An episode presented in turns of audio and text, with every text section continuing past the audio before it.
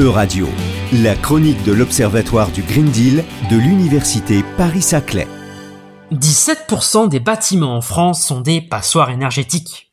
Tels sont les chiffres publiés par le ministère de la Transition écologique le 22 juillet 2022. Ces derniers sont très majoritairement des ouvrages bâtis avant 1974. Partant, le gouvernement français emploie d'ores et déjà une politique de rénovation de ces bâtiments. Ce que l'on appelle les passoires thermiques sont en principe d'ores et déjà interdites à la location et devront être rénovées d'ici janvier 2028.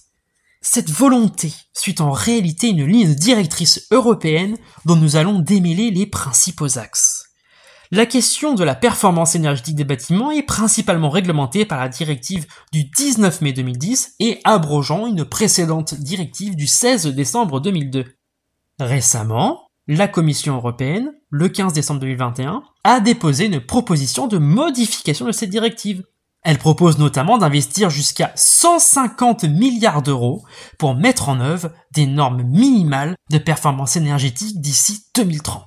Ses principaux objectifs sont la réduction de la dépendance de l'Union à l'importation d'énergie, la diminution du prix de l'énergie pour le consommateur final, et enfin, la réduction des émissions de gaz à effet de serre.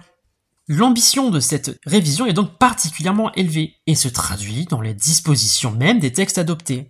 Ainsi, le 14 mars 2023, donc très récemment, le Parlement européen adopte un nouvel amendement.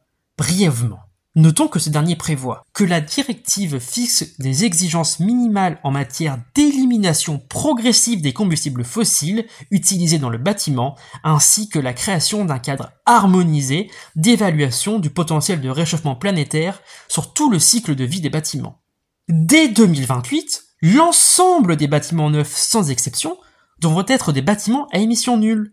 Dans un objectif de neutralité du parc immobilier d'ici 2050, les États membres doivent établir un plan national de rénovation des bâtiments qui sera mis à jour tous les 5 ans en tenant compte du principe de primauté de l'efficacité énergétique. Ces plans devront comporter des objectifs nationaux indicatifs visant à réaliser la rénovation en profondeur d'au moins 35 millions d'unités de bâtiments d'ici 2030. Enfin, du côté du consommateur, le Parlement européen opte pour la création d'exigences minimales en matière de, je cite, flexibilité du côté de la demande, c'est-à-dire donner aux consommateurs des signaux externes afin de leur permettre d'adapter leur consommation énergétique. Autrement dit, l'ambition nouvelle est d'associer le consommateur à la politique d'augmentation de la performance énergétique des bâtiments.